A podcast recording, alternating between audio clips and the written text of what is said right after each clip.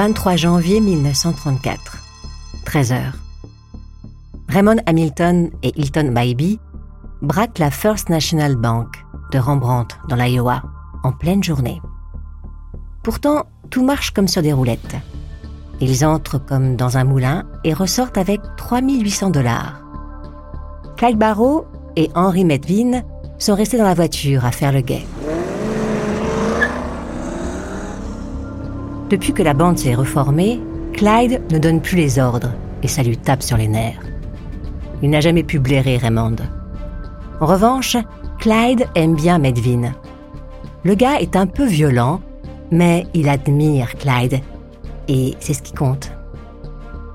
Avant de se lancer à la poursuite du gang Barrow, Frank Heimer a pris un peu de temps pour réfléchir. Il a opté pour une nouvelle stratégie. Se mettre dans la tête des braqueurs. Il veut savoir ce qu'ils mangent, quelles cigarettes ils fument, quels vêtements ils portent, dans quels endroits ils dorment, quelle route ils empruntent de préférence.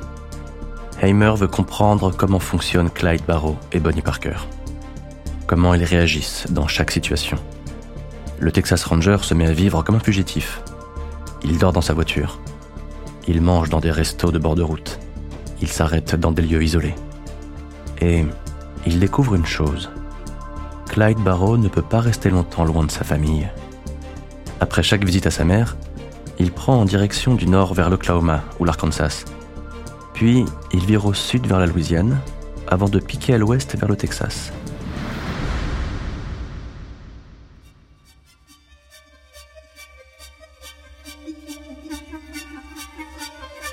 Pendant deux semaines, Heimer parcourt 2300 km et pendant deux semaines, il se pose cette question. Il déteste Bonnie Parker plus que tout au monde, mais est-il capable de tuer une femme «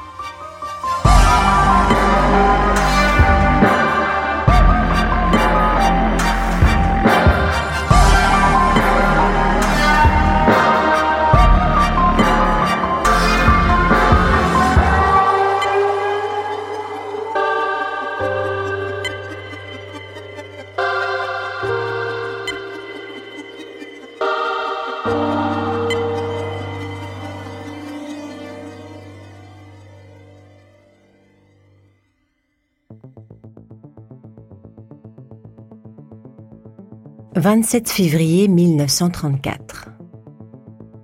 Le gang braque une banque à Lancaster, au Texas. Encore un joli paquet de fric fourré dans un sac en toile.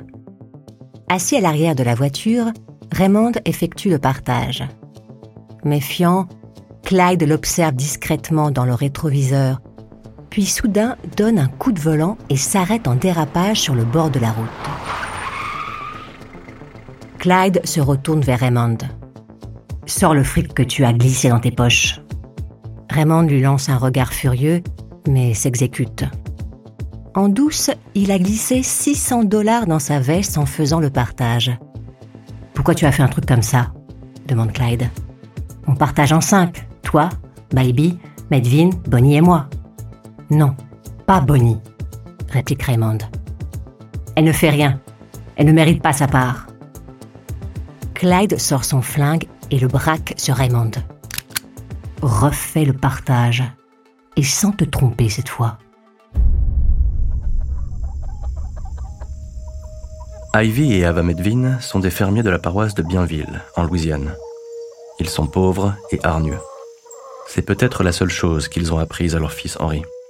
En vouloir à la terre entière de son sort injuste. Ce ne sont pas des gens bien, mais il y a une chose qui les sauve. Ils feraient n'importe quoi pour éviter qu'Henri retourne en tôle. N'importe quoi. 6 mars 1934. Le shérif Anderson Jordan frappe à la porte des Medvin. C'est Ivy qui a demandé aux policiers de passer le voir. Ivy et sa femme veulent passer un marché avec les flics. Il les aide à coincer Parker et Barrow, et en échange, Henry reçoit une immunité complète. Jordan n'est pas contre un arrangement, mais ni le département de la justice, ni Hoover n'ont le pouvoir d'accorder un tel pardon. Sans compter que si Barrow et Parker apprennent ça, ils risquent de tuer Henry Medvin. De toute façon, Henry n'aura bientôt plus besoin d'immunité car il va commettre l'irréparable.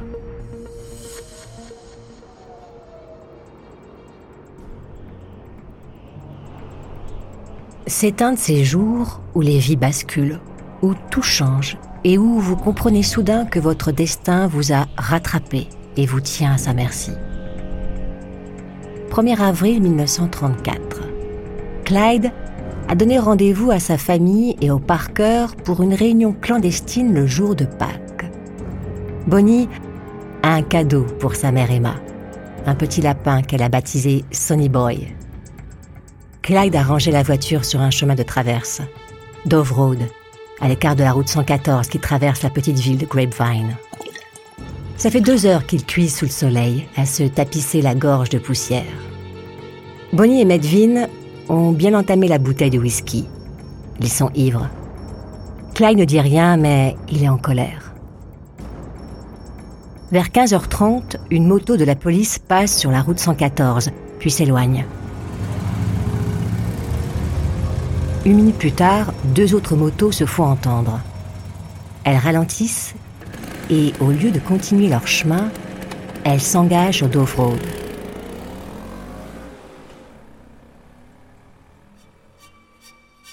Avant de continuer cet épisode, une petite pause pour donner la parole à notre partenaire, sans qui ce podcast ne pourrait exister. Ne partez pas, on se retrouve tout de suite après.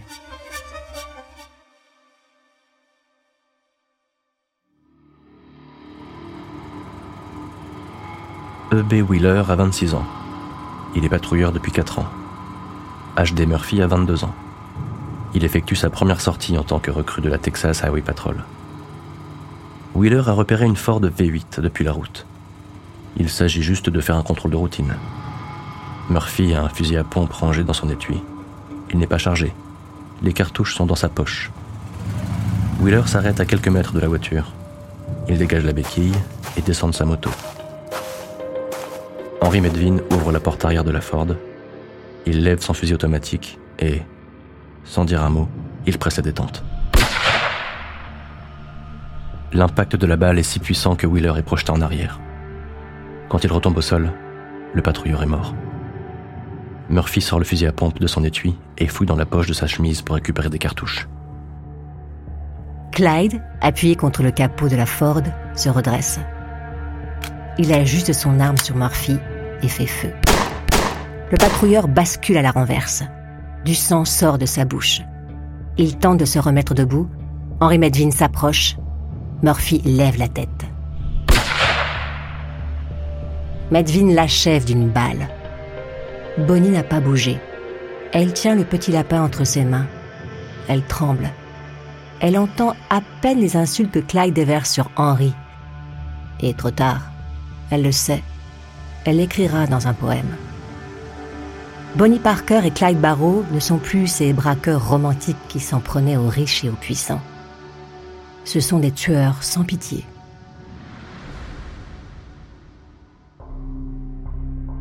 Des tueurs que Frank Heimer veut mettre hors d'état de nuire. Ce qui veut dire une meilleure coordination entre les polices des différents États et une centralisation des informations. Dans l'après-midi du 5 avril, le gang Barrow est signalé dans le nord-est du Texas, puis dans l'est de l'Oklahoma, et enfin dans l'ouest de l'Arkansas, Clyde Barrow semble rouler au hasard, sans destination précise. Le 6 avril au matin, un motard de la police signale la présence d'une Ford garée sur une route menant aux mines de Lost Trail et Crab Apple, près de la ville de Commerce, en Oklahoma. Le chef de la police de Commerce, Percy Boyd, et un adjoint, Cal Campbell, sont dépêchés sur place pour vérification. La pluie est tombée toute la nuit et la route est presque impraticable. Clyde a garé la Ford sur le bas-côté. Mais il a tellement plu que la voiture s'est enfoncée dans la boue. Toujours sur le qui-vive, Clyde repère une caisse de flics qui approche. Il n'a pas envie de refaire la même connerie qu'à Grapevine. Il tente de dégager la V8, mais les roues patinent. Impossible de la remettre sur le chemin. Les flics continuent d'approcher et se garent près de la Ford. Clyde jure entre ses dents. Lui et Henry sortent de la Ford. Ils allument les policiers sans avertissement. Campbell meurt sur le coup. Une balle lui sectionne la horte. Boyd est légèrement touché à la tête. Attirés par la fusillade, les habitants s'approchent pour voir ce qu'il se passe. Clyde et Henry les braquent avec leurs fusils et les obligent à pousser la Ford pour la sortir de la boue. Finalement, un type avec un camion accepte de leur donner un coup de main en tractant la voiture à l'aide d'une chaîne. Le visage en sang, Percy Boyd monte à l'arrière. Bonnie est assise comme si elle n'osait pas bouger. Elle tient le lapin Sonny Boy sur ses genoux. Elle parle d'une voix très douce. Elle déchire des morceaux de tissu et confectionne un bandage. Elle enveloppe la tête de Percy Boyd qui la regarde d'un air rempli de tristesse. Arrivé près de la ville de Fort Scott, Clyde arrête et ordonne à Boyd de descendre. Avant que le flic ouvre la portière, Bonnie lui tend le lapin. Soyez chic, shérif. Donnez-le à ma mère. C'est un cadeau pour elle. Boyd hoche la tête en silence. Et dit aux gens que je n'ai jamais fumé le cigare. Boyd n'a pas le temps de répondre. La Ford est déjà au bout de la rue et lui se tient encore effaré sur le bord d'une route déserte, un petit lapin dans les bras.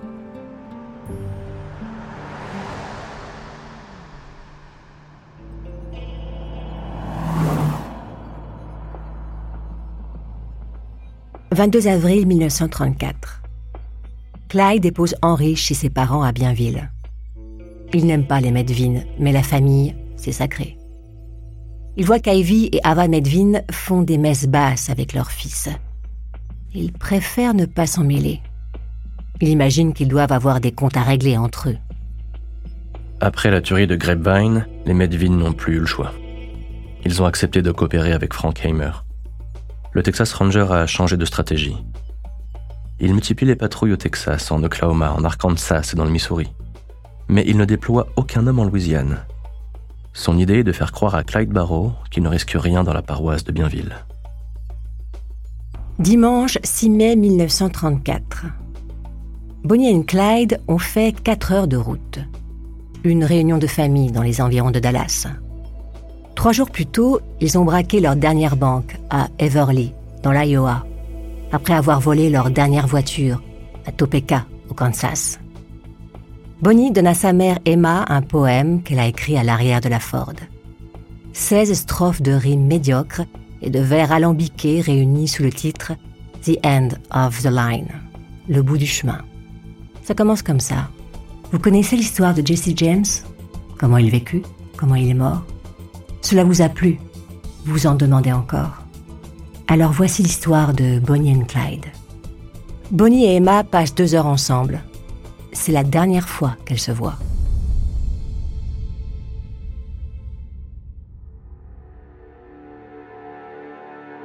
Dimanche 20 mai 1934. Frank Heimer a repéré les abords de la ferme des Medvin et il a élaboré un plan. La route 154, qui mène à l'exploitation, effectue une longue descente puis elle remonte vers le sommet d'une colline la route est bordée d'arbres et de haies. Pour le conducteur d'une voiture, il est impossible de voir à travers cette barrière de végétation. C'est là qu'aura lieu l'embuscade. Mercredi 23 mai 1934. 9h15. Clyde conduit la Ford, toujours pied au plancher. Ils sont en retard pour récupérer Henry Medvin chez ses parents. Avec Bonnie, ils ont pris un petit déjeuner à Gippsland et ils n'ont pas vu leur filet. Bonnie a mangé la moitié de son sandwich. Elle a replié l'autre moitié dans un mouchoir en papier qu'elle tient sur ses genoux. Elle porte une robe rouge élégante.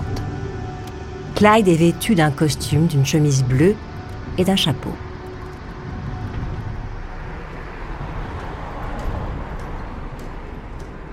Quand la Ford attaque la montée de la colline, Clyde aperçoit le camion d'Ivy Medvin en travers de la route, le train arrière pris dans le fossé. Ivy fait des signes pour que Clyde ralentisse. Clyde arrête la Ford, il pose le pied sur le frein, mais garde une vitesse enclenchée. Peut-être que Frankheimer rêvait de capturer Barrow et Parker vivants.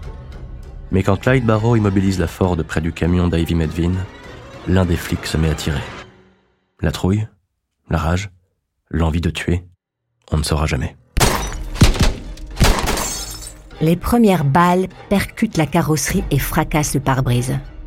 Clyde Barrow est touché à la tempe par la vitre ouverte du conducteur. Le cylindre de métal lui perfore le crâne de part en part. Il meurt sur le coup.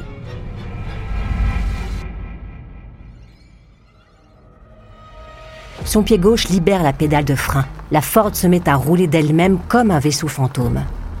Bonnie pousse un hurlement et l'enfer se déchaîne sur elle.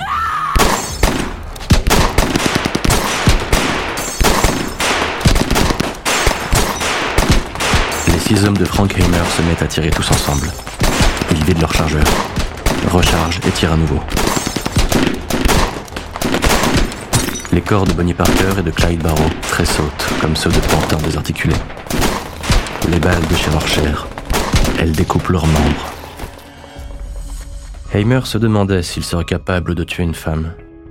Le moteur V8 finit par caler et la Ford s'immobilise dans le fossé. Heimer fait le tour du véhicule et à travers la vitre du côté passager, le Texas Ranger vide un chargeur dans le corps sans vie de Bonnie Parker. La fusillade a duré 16 secondes. Les policiers ont tiré 150 cartouches. 10 coups de feu par seconde. Clyde Barrow et Bonnie Parker n'ont pas eu le temps de réagir. Un des flics, qui a apporté une caméra 16 mm, se met à filmer la scène.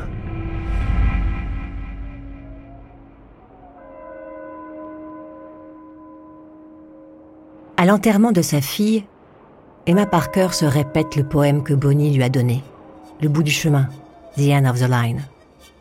La dernière strophe résonne dans la tête de la vieille dame. Un jour, ils tomberont ensemble. On les couchera côte à côte dans la tombe. Une mère versera une larme. Les flics déposeront les armes. Quand seront morts Bonnie et Clyde.